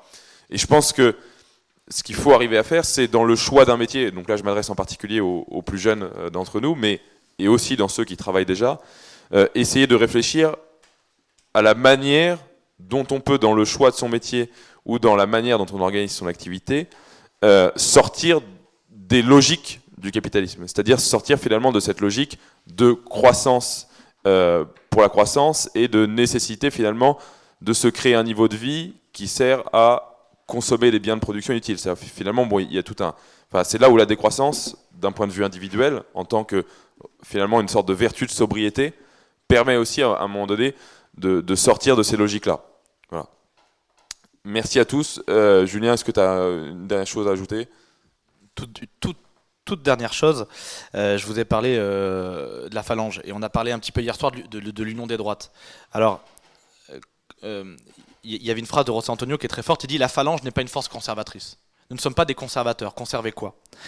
Et il dit que tous nos camarades sachent combien il est offensant pour nous d'être invités à faire partie d'un mouvement qui ne mènerait pas euh, à notre idéal, car ce mouvement restaurerait une médiocrité bourgeoise conservatrice, embellie pour plus de dérision par l'image que nous pourrions donner. Ne soyons pas donc euh, les forces d'assaut, euh, les corps francs de nos faux amis de droite. Ce qui ne veut pas dire qu'il n'y a pas d'union des droites sur des sujets clairement définis, mais à condition de bien définir ces points. Soyons véritablement de droite, ne soyons pas les idiots utiles du capitalisme. Merci.